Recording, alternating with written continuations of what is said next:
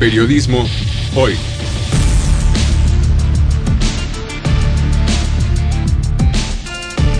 Avatares, riesgos y transformaciones del oficio de informar.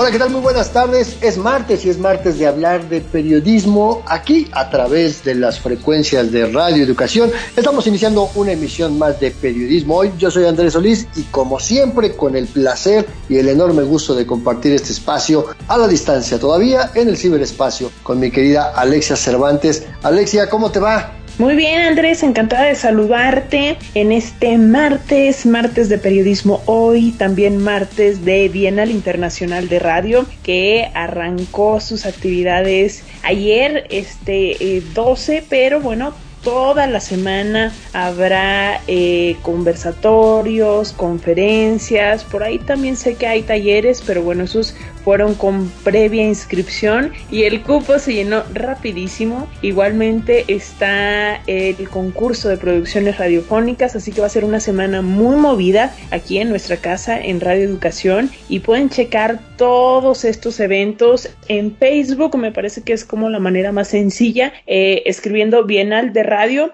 y allí luego luego aparece eh, todos los cartelitos con estos eventos. De hecho, este 15 de julio, dentro de las actividades, hay una conferencia sobre el periodismo en un continente pluricultural y esta conferencia está a cargo de María Teresa Juárez, también nuestra colaboradora aquí en Radio Educación y bueno, ella también está en Periodistas de a pie, nada más como una probadita de los eventos, pero hay muchos, muchos más que eh, los pueden seguir precisamente a través de las redes sociales de manera virtual por esta cuestión de la pandemia, claro. Sin lugar a dudas, la Bienal de Radio es un espacio de reflexión, de análisis, de evaluación, pero de mucho aprendizaje sobre lo que es el arte sonoro lo que es la producción radiofónica, la musicalización, la generación de contenidos. Yo, déjame decirte, eh, Ale, he sido un ferviente seguidor de la Bienal, he participado en algunas cosas con algunos trabajos y creo que cada vez es mucho más intensa, mucho más eh, llena de personas expertas y de más aprendizaje. Y en el contexto de la pandemia, bueno, sin lugar a dudas, creo que será una experiencia importantísima, pero como siempre, Radio Educación, nuestra casa, la transmite prácticamente íntegra. Así es que dense una vuelta por las frecuencias de Radio Educación y si no, chequen la página en Facebook, es facebook.com diagonal bienal de radio, facebook.com diagonal bienal de radio, para que aprendamos en colectividad este bello arte de hacer radio. Pero bueno, hoy, hoy tenemos un programa que no es necesariamente muy radiofónico en el sentido estricto de lo que vamos a platicar, porque vamos a hablar de un género periodístico que es fundamentalmente visual. Y es que, en opinión de muchas personas, la caricatura política tiene esta función de criticar los problemas sociales y tiende a hacer reír a, quienes estamos consumiendo el cartón político, o cuando menos, pues nos sacan una muy buena sonrisa de sarcasmo para poder menguar en cierta medida el drama nacional, Ale. Sí, Andrés, el, cartón político es poderosísimo porque, vaya, transmite ideas, conceptos, eh, problemáticas muy complejas a través de una caricatura. Actualmente es una de las formas del periodismo más populares, aunque debemos tener claro que se trata de periodismo de opinión. Y es un género, es un género periodístico en sí mismo. Déjame contarte una historia porque en algún momento yo trabajaba en un periódico, era yo eh, subjefe de redacción en, un, en el extinto periódico Tribuna a finales de los años 90 y un día el cartonista no mandó su cartón. Y entonces, ¿qué entro yo de bateador emergente? Y siendo un pésimo dibujante, tuve ahí un pequeño acercamiento porque me publicaron varios cartones, algunos los, los tengo por ahí guardados, pero la verdad es que yo soy pésimo dibujante y muy malo para este tipo de cosas. Yo simplemente era el rellena espacios. Así es que hoy sí vamos a hablar con alguien que sabe del tema. Hoy vamos a platicar del oficio del monero y lo hacemos con mucho cariño, con mucho respeto a la memoria del queridísimo Antonio Elguera, quien falleció lamentablemente hace unos días, y para platicar sobre el arte del monerío y el arte de hacer caricatura, pero sobre todo también para platicar un poco de Toño Hilguera, vamos a tener aquí en este espacio al gran Rafael Pineda, mejor conocido como el Monero Rapé.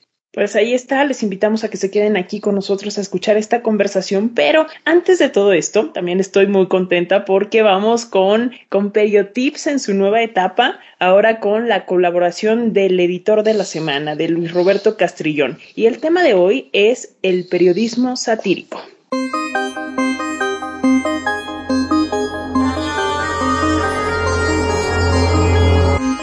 Periotips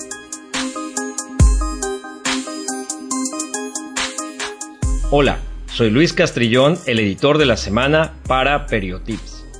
A través de diferentes cápsulas iré, en adelante, junto a ustedes, explorando diversos temas relacionados con la desinformación, las llamadas fake news y, por supuesto, cómo podemos aprender a prevenir o incluso a vivir en un entorno en el que la desinformación se ha convertido prácticamente en un virus que enferma nuestra vida social y pública.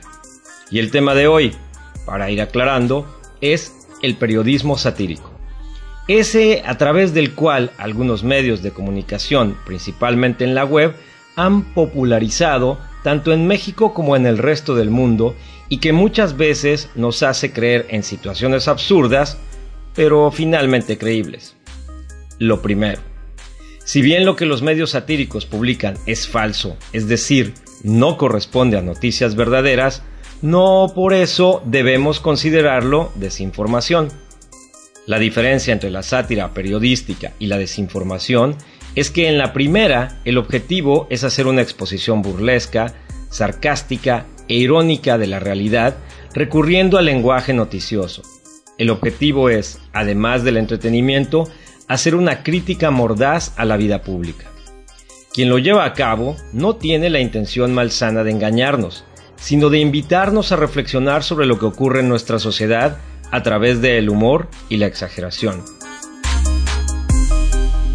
La enorme diferencia con la desinformación y las noticias abiertamente falsas es que estas últimas son creadas por personas o grupos específicos que tienen un interés particular en obtener una ganancia determinada, generalmente de tipo político partidista o ideológico, para sumar más adeptos a sus causas o propósitos.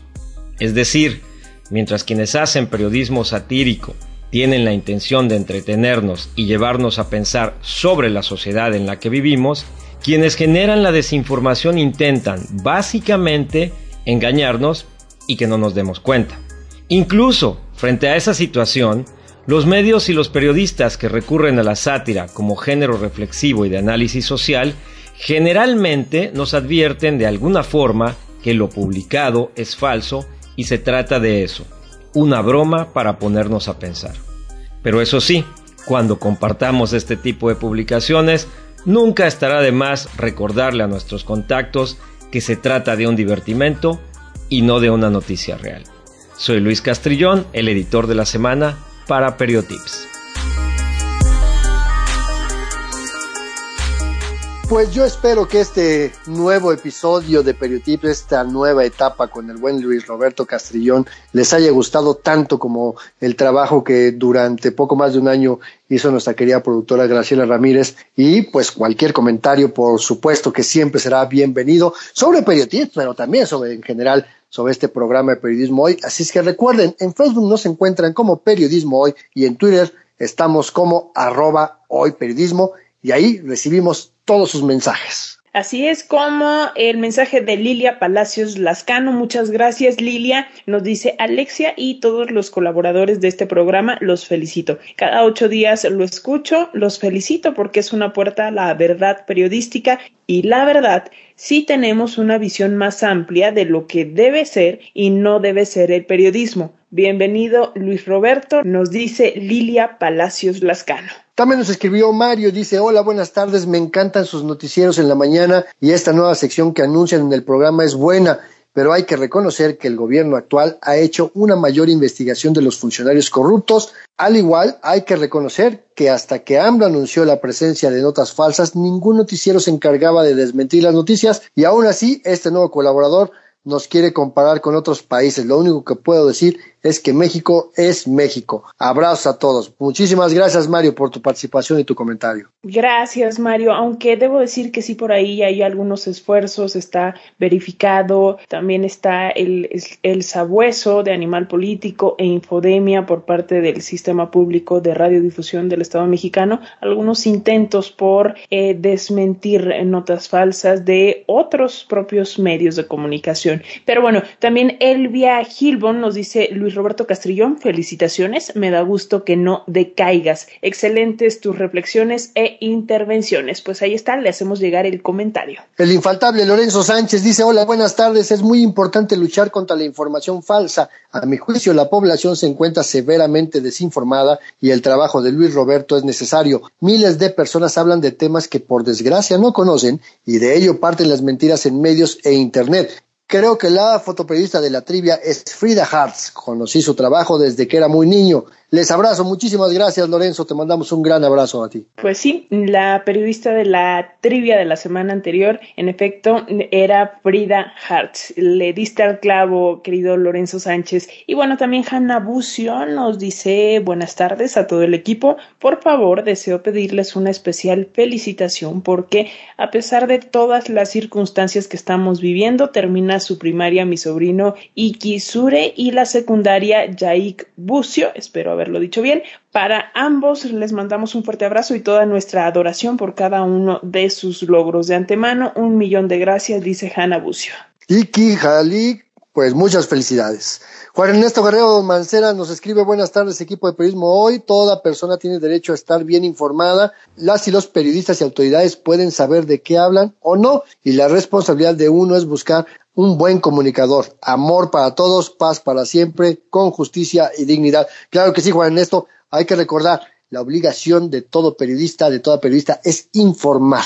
Y por último nos dice Alejandro Jaramillo, muy interesante entrevista. Muchísimas gracias. Y muchísimas gracias a todos y todas por escribirnos, por tomarse esos minutitos para mandar sus mensajes. Y bueno, ¿qué les parece si vamos entrando en materia con las primeras pistas de periodismo en persona que el día de hoy se trata de un periodista nacido en Chiapas, a quien yo personalmente le profesé un profundo aprecio y admiración. En 1968 fundó uno de los diarios más representativos de la historia de su estado. Se llamaba Tiempo este periódico, un medio de comunicación que se convirtió además en un instrumento de defensa de los derechos fundamentales de los pueblos indígenas. Si bien este personaje fue periodista por convicción, como ya lo decías Andrés, eh, de profesión era abogado, una carrera que estudió con la firme idea de ayudar a quienes sufrían de injusticias y no podían pagar a alguien que los defendiera. Así que si ya saben de quién se trata, comuníquense con nosotros. Mientras vamos a escuchar una primera parte de nuestra entrevista con Rafael Pineda, el Monero Rapé,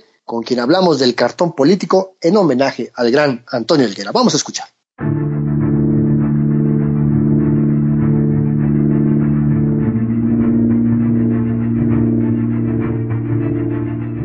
El cartón político siempre ha tenido dificultades para ser aceptado debido a que significa, en primera instancia, una burla, la chacota, el cotorreo. Es decir, hacemos mofa de las personas que generalmente eh, pues representan un papel importante dentro de la sociedad, las figuras públicas, no importa de quién se trate. Pero de eso se trata precisamente, de soltar el aguijón, de tirar el buscapié, como decimos en el barrio, criticar e incomodar para que las cosas se muevan en las altas esferas del poder, pero también en la conciencia ciudadana. Y déjame decirte, Alexia Cervantes, que el cartón político es uno de mis géneros periodísticos preferidos, sobre todo porque como yo soy pésimo dibujante, soy un excelente consumidor. Así es, Andrés. Eh, vaya, eh, ya bien lo decías, el cartón político siempre ha tenido dificultades para ser aceptado, pero aceptado por los que aparecen en estas caricaturas, porque a los demás nos encantan. Pero justo para darnos todos los pormenores, para platicarnos a eh, las audiencias que son estudiantes de periodismo o que ya trabajan en esto, para darnos los pormenores respecto a la labor del monero, tenemos el gusto de conversar con Rafael Pineda, mejor conocido como el monero Rapé, director de la revista El Chamuco. Y bueno, pues quisiera decirles, compartirles que hacemos este programa como un pequeño homenaje en memoria de Antonio Elguera. Habíamos hablado con él eh, respecto a su participación en este programa y pues lamentablemente el día de, su fallecimiento era el día que teníamos esta, esta cita, así es la vida, eh, pero hacemos esto de verdad con mucho gusto recordando a Elguera. Bienvenido, Rapé, ¿cómo estás? Muchas gracias por aceptar conversar con nosotros aquí en Periodismo Hoy. No, muchísimas gracias a ustedes, porque precisamente sí me, me había mencionado Toño de esta entrevista el viernes precisamente en que se nos fue porque de hecho nos habíamos quedado de ver para echarnos una chela. Me dijo que a las ocho y media de la noche de ese viernes iba a ver con ustedes. Y bueno, pues qué te digo, estamos de, pues de luto, estamos todavía muy tristes, estamos celebrando su vida, estamos eh, muy, muy honrados, muy agradecidos de haberlo conocido y, y de haber trabajado codo a codo con él durante casi 25 años. Pues sin lugar a dudas, creo que eh, Elguera deja una escuela y es y seguirá siendo un referente y que vamos a recordar por muchos años como hemos recordado a, grandes como Naranjo, como el propio Guadalupe Posada, me quedo Rapé. Y la verdad es que agradecerte que estés aquí al pie del cañón como buen monero, ¿no? Porque si algo caracteriza a, a este gremio periodístico es que siempre están ahí con el lápiz dispuesto a darle con todo a quien se les ponga enfrente. Pero déjame platicar, o, o platícanos más bien, platícanos, mi querido Rafa, este, ¿tú cómo defines el cartón político? ¿Cómo es para ti eh, este género periodístico? Pues mira, es un género de opinión totalmente trabajado desde el dibujo, es un discurso que descansa, o mejor dicho, se trabaja en el dibujo, es un, es un punto de vista afirmado, no debe ser desde mi punto de vista, el, la ilustración del punto de vista de eh, un editor o un periódico, una línea editorial, un director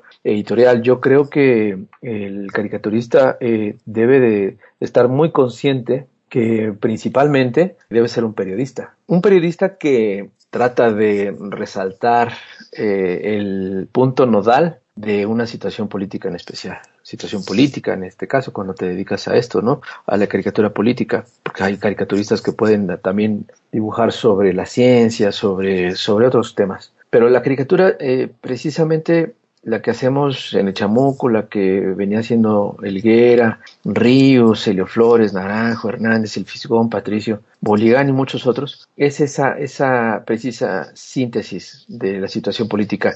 Y tiene que eh, ser eh, bien vestida con el humor. El humor está tremendamente demostrado que ayuda mucho a entender las cosas, a que se quede el mensaje en la mente del lector.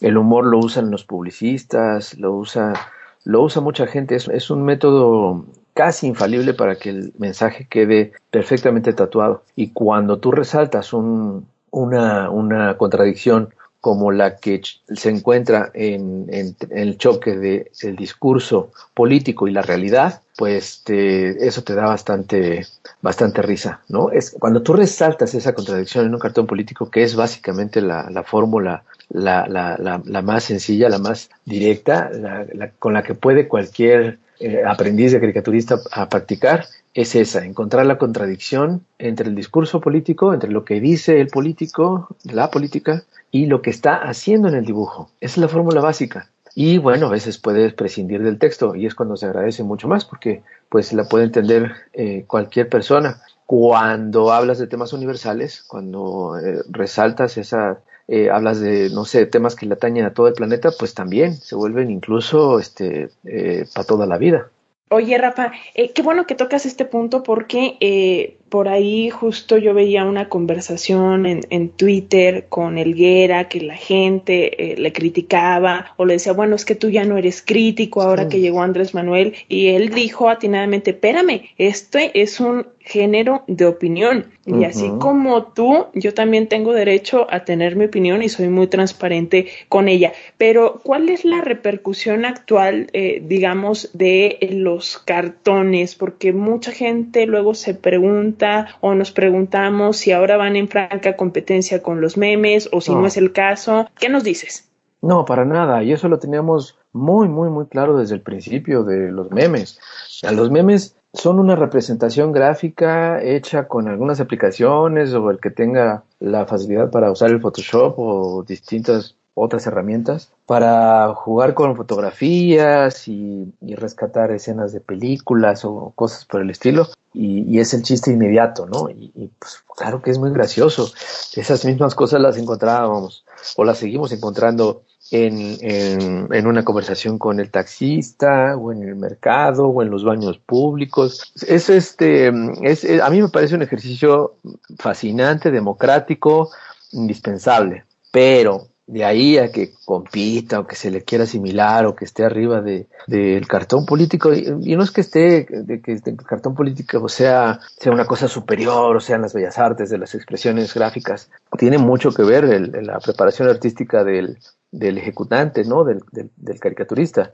Pero yo creo que sí el, el caricaturista político responsable es aquel que no se va con el chiste fácil, el inmediato, el obvio, de hecho, una de las reglas que nosotros siempre nos, nos, hemos impuesto es eh, la, de, la de no caer en la primera idea, porque suele ser la más obvia. Y esa obviedad suele caer en el lugar común. Y el lugar común y la repetición, pues eso lo hace eh, con, con, todo respeto cualquiera. Y, y, el trabajo de un caricaturista serio, responsable, que quiera brindarle a sus lectores una, una opción fresca de el tapado, del mentiroso, del ladrón, del que sale del excusado. O sea, hay tantas, tantas, tantas eh, maneras de decirle a alguien ladrón, mentiroso, este, y todo lo demás, que, que sería mm, un poco perezoso caer en el lugar común. Entonces, la responsabilidad de un caricaturista serio y responsable es buscarle la vuelta, es, es, es, es, darle tres vueltas a una idea, tres, cuatro vueltas. Es un consejo que nos han dado los maestros exactamente, Ríos, Helio Flores, Naranjo lo llegó a comentar. O sea, sí se, hay una diferencia notable entre los caricaturistas flojos, e impreparados, eh, poco inteligentes, que los del resto. Fíjate que dices algo muy, muy interesante y déjame preguntarte esto entonces. ¿Cuáles son las características, cualidades, conocimiento, información que debería tener un buen monero? Porque, digo, las habilidades de, de, dibujar se pueden ir puliendo o se deben ir puliendo. La lectura cotidiana de la prensa, de los diarios, estar informado permanentemente. ¿Tú qué le pedirías como mínimo a cualquiera que quiera ser cartonista? Pues la, lo primerito, lo primerito que por siempre insisto a, a, todo aquel o aquella que quiera ser monero o monera es precisamente entender que antes que dibujante necesita ser periodista. Y un periodista suele tener hambre y afición por la, por la información, no solamente la información cotidiana, sino, bueno, para entender la, la información cotidiana tienes que entender la historia, de la información, la historia de México, la historia de tu planeta, de tu continente, la historia política, un poquitito de, psicología social, un poquitito de sociología, sirve muchísimo entender un poquito de cine por la composición, el diseño gráfico. Eh, también las, parodias son muy bienvenidas por, por, los lectores cuando tú hablas de películas famosas y no las más taquilleras o populares, sino las que han dejado huella. Eh, del teatro también, de canciones, corridos, eh, ópera. Eh, no te digo que seas un erudito, pero sí que tengas por lo menos esa, esa hambrita por, por querer saber un poco más de lo que tú quieres plantear en tu cartón, en tu dibujo, en tu historieta. Tienes que investigar todos los días, te, te, te conviertes en un investigador. El, trabajo de un caricaturista no empieza a las 4 de la tarde cuando te sientas a dibujar y entregas a las 8 o 9 de la noche al periódico. El trabajo del caricaturista empieza desde que despiertas y ya estás revisando ahora más con esta vorágine informativa que existe con las redes sociales. Hay una eh, facilidad tremenda para poder investigar cualquier tema hoy en día. Antes, pues sí, uno se tenía que hacer de sus libritos de arte, de pintura, de, de la historia de la caricatura, de colegas, de historia de México. Charlabas horas y horas por teléfono con colegas. Lo sigue uno haciendo, ¿no? Y a veces es por WhatsApp, en círculos, y discutimos algún tema. Eh, hay algo que no, no recordamos y lo buscamos. Eh, todo, cuando tú planteas hacer un cartón político, tienes que eh, recurrir a toda la información posible con respecto al tema que estás eh, queriendo tratar. Cuando quieres usar caricatura, hacer caricatura donde tienes que combinar algo tangible con, con algo intangible, con un concepto, por ejemplo, la, la, corrupción, cómo la vas a dibujar, cómo la vas a plasmar, pues haces un listado de todo, todo lo que te, lo que te suene corrupción y, y, luego la persona que vas a dibujar, bueno, ¿qué, ¿cuáles son sus, sus, sus características físicas o de qué partido es? Eh, todo eso, todo eso sirve, es, es tener todas, todas tus, todos tus sentidos bien abiertos, bien prendidos para tener la capacidad de escuchar incluso lo que estás pensando y por eso te la pasas escribiendo, rayoneando y le das vuelta a, a, lo que estás diciendo. Tienes que tener mucha, mucha atención a lo que lees, las columnas que tú prefieres leer, los artículos, los medios, todo es de ayuda. Todo sí, ¿qué tal la memoria, no? También muy buena eso, memoria. Eh, tiene, pues, pues eso, eso es otro, otro músculo que conviene mucho practicar. En la caricatura política eh, te, te orilla casi por fuerza a que todos los días te dediques a ser un investigador para que tú entregues tu trabajo y, y entonces los, los, los, lectores que son los que te juzgan, nos juzgan, quienes entienden el trabajo, quienes agradecen que el dibujo sea eh, más o menos afortunado, que se entienda quién estás dibujando y que se entienda lo que quieres decir y sobre todo les haces reír, híjole, ahí ya, ya, ya, ya lo hiciste, cumpliste con tu trabajo.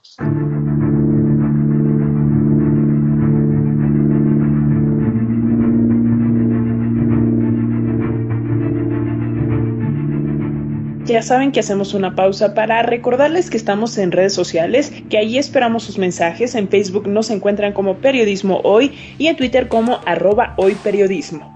Recuerden que pueden enviar sus comentarios y sugerencias en torno al programa de este día o también cualquiera de los programas. Mándenos también sus respuestas a la trivia en Periodismo en Persona porque hoy vamos a platicar la historia de un periodista que también fue conocido como el gobernador rebelde de Chiapas. Como lo mencionábamos previo a la primera parte de la entrevista, este personaje fundó junto con su esposa y también periodista Concepción Villafuerte el diario Tiempo, el cual dejó de imprimir años más tarde para darle paso a La Foja Coleta que se sigue editando desde San Cristóbal de las Casas y por ahí tenemos un podcast con Concepción Villafuerte, por cierto. Por cierto, y es y además La Foja Coleta ya también se transmite por radio. En fin, comuníquense si saben ya de quién vamos a platicar aquí en esta sección de periodismo en persona. En tanto, vamos a seguir platicando sobre el cartón político como género periodístico con Rafael Pineda, el monero rapé que hacemos este programa con muchísimo cariño, con mucho respeto y admiración en memoria de Toño Elguera.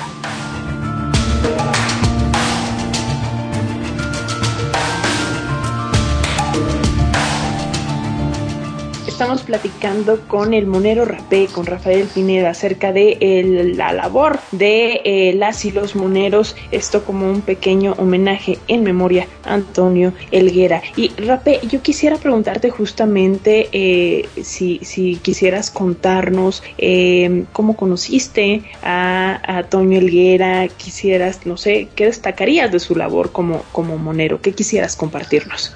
Ay, bueno, pues puedo empezar por partes porque para, para mí fue una presencia crucial en mi vida como, como persona, como monero, como amigo suyo, como amigo de la familia, como amigo de la familia de los moneros también. Porque el, eh, un día me, me, llama por teléfono, ¿no? Yo les escribo, les mando mis porquerías ahí a la revista Chamuco cuando empezaba en el 95, les empecé a mandar mis cosas, 95, 96, no me acuerdo y entonces dejo un teléfono ahí atrás de un cartón y me habla el otro día y me pregunta que cuántos años tenía, tenía 23, estaba yo estudiando en la UAM Xochimilco, comunicación, y me dice, me dice, ¿quieres ser monero? Le digo, claro que sí.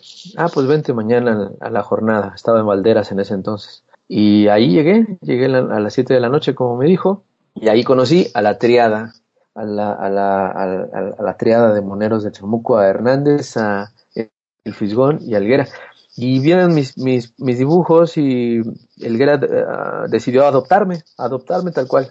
Me prestó unos libros, me puso tarea, era muy estricto, muy, muy estricto como maestro. Me ponía unas, unas chambas loquísimas y ya cada semana yo me presentaba con mi tarea. Y bueno, ¿qué te puedo destacar del trabajo de, de Toño? Es que era precisamente eso. Eh, yo lo conocí como maestro renacentista, sumamente estricto, y si no me gustaba, ahí estaba la puerta. Era una de las, de las frases. Y la necedad y, la admiración hacia el trabajo de ellos, pues me hizo quedarme y entender que pues no es un camino sencillo si quieres ser uno de los buenos, ¿no? Como ellos. Toño era un, un caricaturista de, yo, yo, yo, siempre le decía que había una escuela eh, del, de la, del grabado que se llama Marianista, para el que le quiere googlear, va a encontrar una similitud tremenda entre el trabajo de sombreado que hacía Antonio Elguera con esa, esa escuela, esa escuela de grabado que hacía unos shashurados, unos sombreados espectaculares, anatómicos precisos, de, escultor, de escultor en, el papel. Y bueno, eso creo que jamás podrá ser imitado por nadie, porque él era de una precisión arquitectónica, artística brutal. O sea, en verdad no había símil. Y también la lectura eh, correcta, la lectura que no cualquiera tenía de la situación política diaria. Él solía darle en el clavo, en el clavo que nadie era capaz de alcanzar. Hacía una, él, él tenía una estructura mental fabulosa como de 50 tableros de ajedrez en, multiplanos, eh, en, en, donde destacaba y concluía el, lo que nadie veía. Por lo, por lo mismo era, era muy recurrente que la gente lo buscara para pedir su punto de vista, en cualquier tema. El Fisgón y él platicaban muchísimo, no se diga con, con, Pepe Hernández. Yo, yo, yo tenía a veces hasta miedo de, de, de hablarle porque eh, en verdad su estructura era, era implacable. Y yo no, no, nunca me consideré alguien tan afortunado como él, pero por eso es que siempre lo, lo quise como maestro. Me, me, me quitaba lo burro en muchísimas cosas y me daba unas regañadas locas, pero afortunadamente logramos una amistad bellísima, maravillosa, eh, de, de, de, compadres de, de cerveza, en donde podíamos dirimir cualquier, cualquier tema. Y eso era, era maravilloso. Toño era amoroso, cariñoso, inteligentísimo, un gran amigo, un gran padre, un, un, un súper, súper, súper, un, un monero que dudo mucho que vuelva a existir en este planeta. Total y absolutamente de acuerdo, eh, mi querido Rafa. Y déjame preguntarte esto. Es, esas enseñanzas de, de un monero tan ejemplar y tan influyente como Elguera, ¿cómo crees tú que las puedas transferir a aquellos que puedan ser tus pupilos o aquellos que ya son tus pupilos? Precisamente con esas lecciones que él me daba, yo las, cuando, cuando doy mis talleres de caricatura, de dibujo, no suelo ser tan estricto, pero sí les, les, les muestro que es posible ese caminito. Ahorita ya es muy difícil que alguien aguante ese nivel de presión, eh, pero, pero creo que sí se puede eh, enseñar que el, el, camino de la caricatura debe ser muy respetable, o sea, no puedes eh, tú creer que porque medio sabes dibujar puedes eh, eh, dedicarte a esto con, con facilidad. Tiene, sí, creo que sí, algo que él también me enseñó fue eh, el, el, entender que es un trabajo tan, tan especializado como el de un especialista médico, como el de un astronauta, ¿no? Como el de un científico. La labor del caricaturista es, es, es verdaderamente muy serio. Han, han, han, habido ocasiones en las que nos han invitado a alguna plática así con público presente y nos ponen un, un rotafolios y ándale, pásale a hacer un dibujito, ¿no? Este, pues, este, pues no, no son enchiladas, la verdad uno se tarda un rato en, en rascarle al cerebro y al papel para lograr una, pues un buen trazo, ¿no? Una, un, un, buen sombreado. Digo, habrá, habrá compas moneros a los cuales yo también admiro mucho porque pues en unos cuantos rayones logran el parecido de alguien y es y suelen ser muy chistosos, ¿no? Y tienen esa, esa facilidad, esa habilidad. Habemos otros que no, nos tardamos un buen rato en, en, en, en encontrarle la, la hebra al queso para que le demos en el clavo, ¿no? Ah, queremos, si queremos hacer un retrato rápido, pues, y que lo, lo hacíamos a veces en algunas eh, presentaciones o reuniones y era como un ejercicio eh, entretenido dibujar a alguien del público desde, desde la mesa en la que estábamos eh, hablando o en algunas reuniones de trabajo también dibujar al compañero de enfrente esos son ejercicios eh, pues, chistosos, divertidos y que pues, se han coleccionado y nos hemos pasado entre nosotros. Pero te juro que el trabajo que, queremos eh, demostrar en, las páginas que tenemos como tribunas, sí es defender que hay una necesidad de expresar un punto de vista a través del dibujo que tiene que ser muy profesional.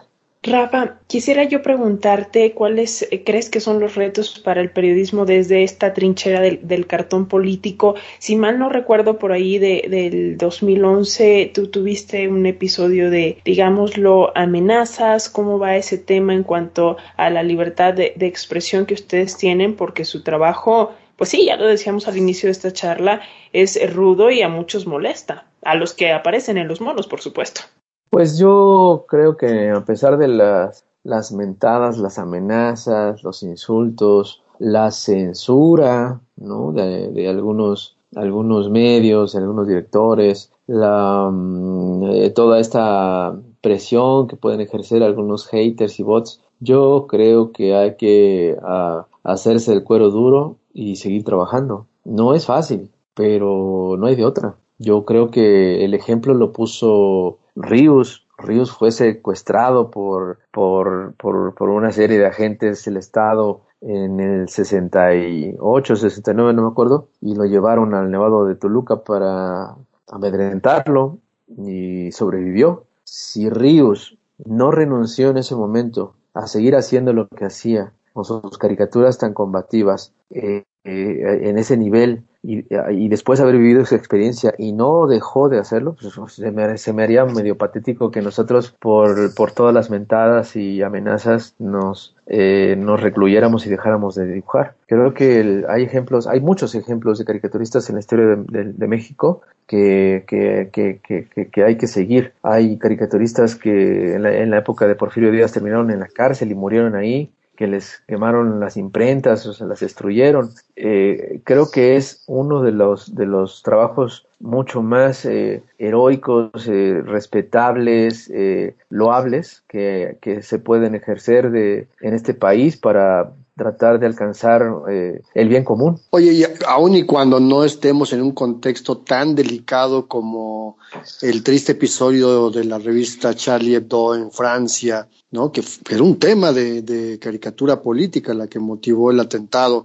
Pero yo te preguntaría esta parte de eh, que le preguntamos de repente a los colegas en estos contextos, porque de repente estar trabajando en la gran capital, en medios importantes, entre comillados, pues nos da cierta tranquilidad, pero ¿qué pasa con los moneros que están en los estados? ¿Qué pasa con los moneros que no tienen el respaldo a veces de sus medios, que de repente se atreven a hacer cartón político sobre temas de crimen organizado, de corrupción política en lo local? ¿Tú cómo los ves en este contexto?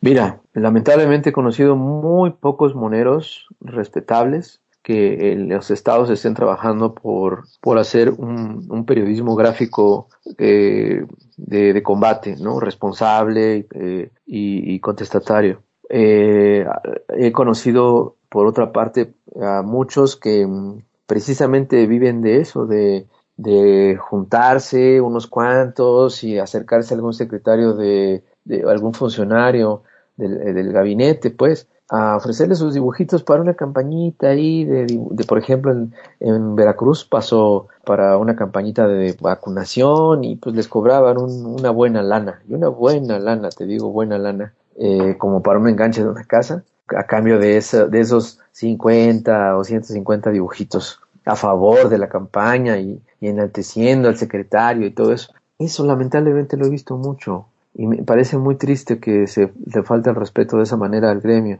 y al oficio del periodismo, o sea, al, al, periodismo responsable que lamentablemente ya ha entregado muchos, muchos muertos, muchas muertas. Y, y, y, y, eso es lo que me puede poner este, triste y, enojado, porque es, es cuando eh, manchan, el, te digo, esta, este noble oficio y hacen creer a muchos políticos que así debe ser el periodismo.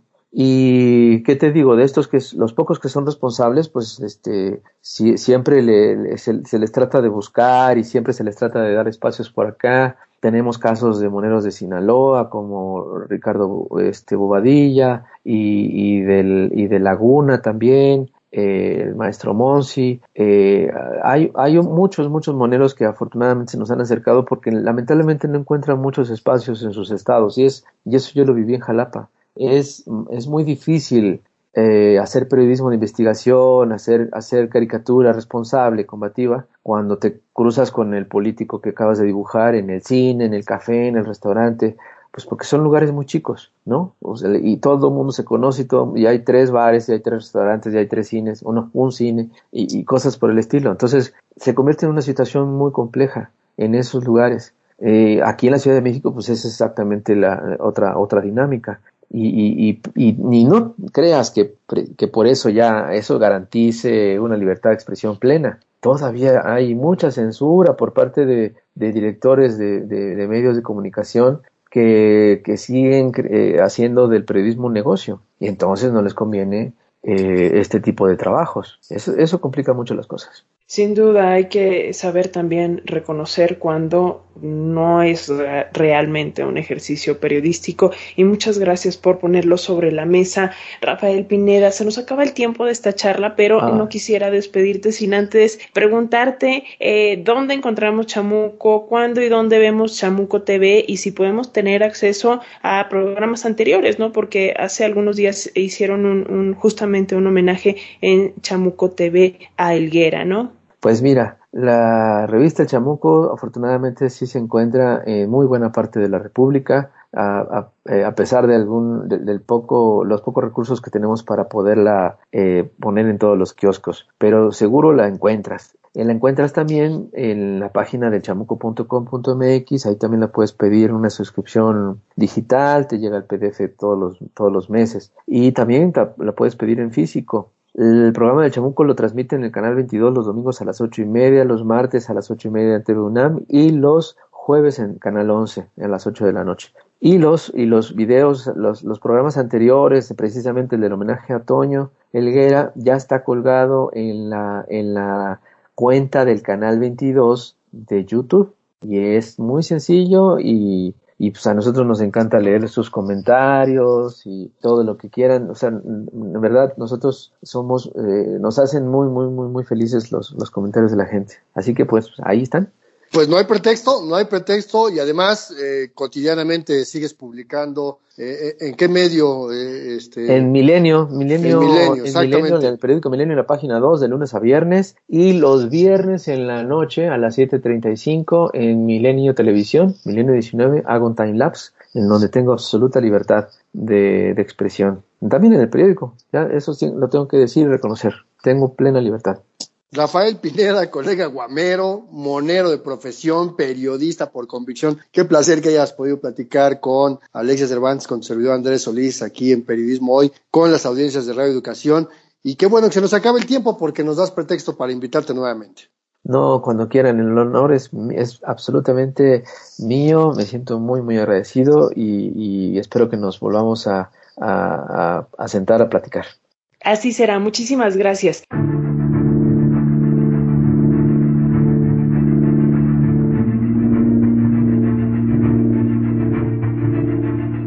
Y recuerden que pueden volver a escuchar cualquiera de nuestros programas en la sección de podcast de la página de Radio Educación www.e-medioradio.edu.mx. Ahí está eh, la sección de periodismo hoy donde pueden escuchar todos y cada uno de los programas que hemos emitido al aire desde la primera semana de marzo del 2020. Así que no se les olvide, también lo pueden descargar en sus teléfonos inteligentes de la marca de la manzanita y vamos a meterle velocidad, la velocidad que nos indica la producción. Llegó el momento de nuestra sección Periodismo en Persona, una sección que prepara Andrés Solís y que está dedicada hoy a un periodista, uno de los fundadores de Tiempo en Chiapas, el primer medio en informar sobre el levantamiento del Ejército Zapatista de Liberación Nacional por allá de 1994. Escuche muy bien, ¿de quién se trata?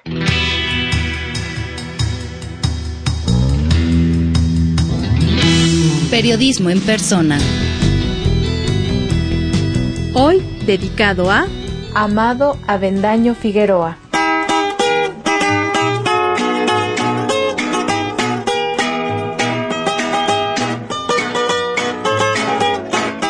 Algunas personas lo conocieron como el gobernador rebelde en un Chiapas convulso por el levantamiento zapatista, pero antes de eso fue abogado de profesión y periodista por convicción. Quienes le conocieron saben que murió sin un peso en la bolsa, porque cada que tenía 50 centavos de más se lo daba a quien lo necesitaba. Hoy recordamos al defensor de los pueblos indígenas de Chiapas, Amado Avendaño Figueroa.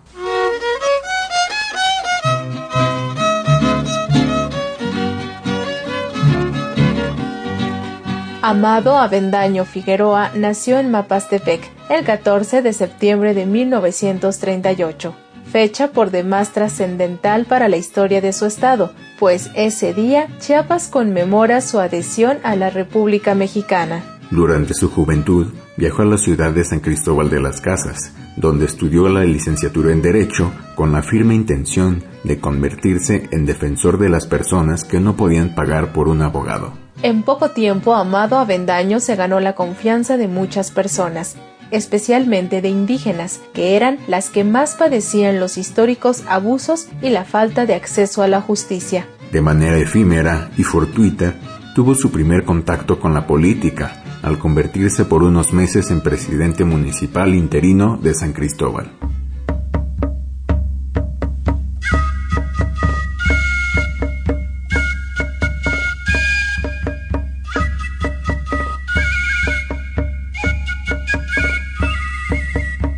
La defensa de los derechos humanos llevó a Bendaño Figueroa a encontrar en el periodismo un camino para denunciar los abusos del poder y sobre todo para dar voz a quienes no la tenían. Fue así que, en 1968, con el acompañamiento de su esposa, la también periodista Concepción Villafuerte, fundó el diario Tiempo, enfrentando permanentemente el acoso del poder público, la falta de insumos y tecnología para imprimirse. Tiempo después se convirtió en el medio más influyente de la región de los Altos de Chiapas.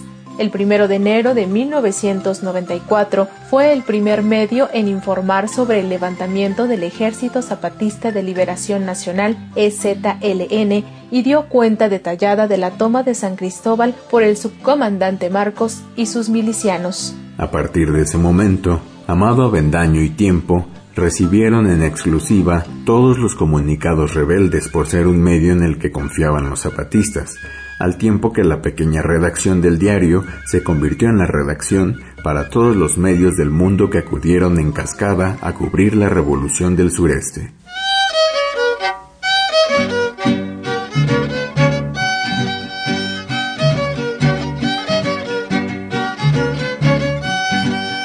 Avendaño Figueroa no lo cambió este suceso. Siguió fiel a sus convicciones y su espíritu solidario lo llevó a ayudar a cuanto periodista llegaba a pedir su ayuda para llegar a territorio zapatista. Ese mismo año de 1994, el Partido de la Revolución Democrática PRD lo buscó para que fuera su candidato a gobernador. Dicen que le robaron la elección y se declaró gobernador rebelde. Durante la campaña fue víctima de un atentado en un recorrido por las peligrosas carreteras chapanecas. Un camión embistió la camioneta en que viajaba causando la muerte del chofer y uno de sus sobrinos. Amado resultó con lesiones graves y su hijo Amado Avendaño Villafuerte apenas con algunos golpes. La familia recuerda que el mismísimo presidente Carlos Salinas de Gortari fue a visitarlo al hospital, en un acto que siguen recordando como de profundo cinismo, pues siguen creyendo que fue el gobierno federal y el PRI quienes intentaron asesinarlo.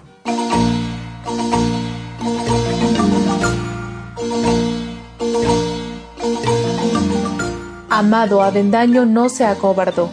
Dejó la política, pero no el periodismo ni la defensa de los derechos humanos. Dejó de imprimir tiempo para comenzar a editar La Foja Coleta, que se sigue editando desde San Cristóbal de las Casas. Don Amado como le decían sus conocidos, murió el 29 de abril de 2004, acompañado de su familia y con el acompañamiento de decenas de periodistas y cientos de personas que lo recuerdan como un gran referente del periodismo libre en Chiapas.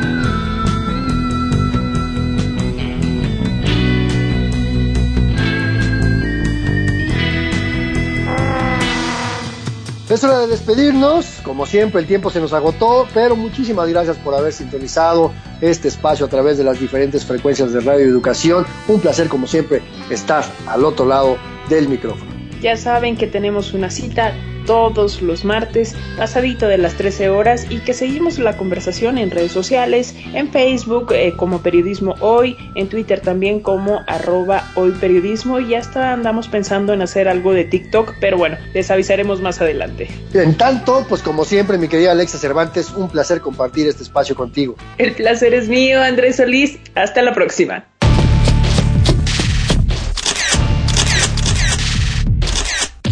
Periodismo hoy. Periodismo es publicar lo que alguien no quiere que se sepa. Todo lo demás son relaciones públicas.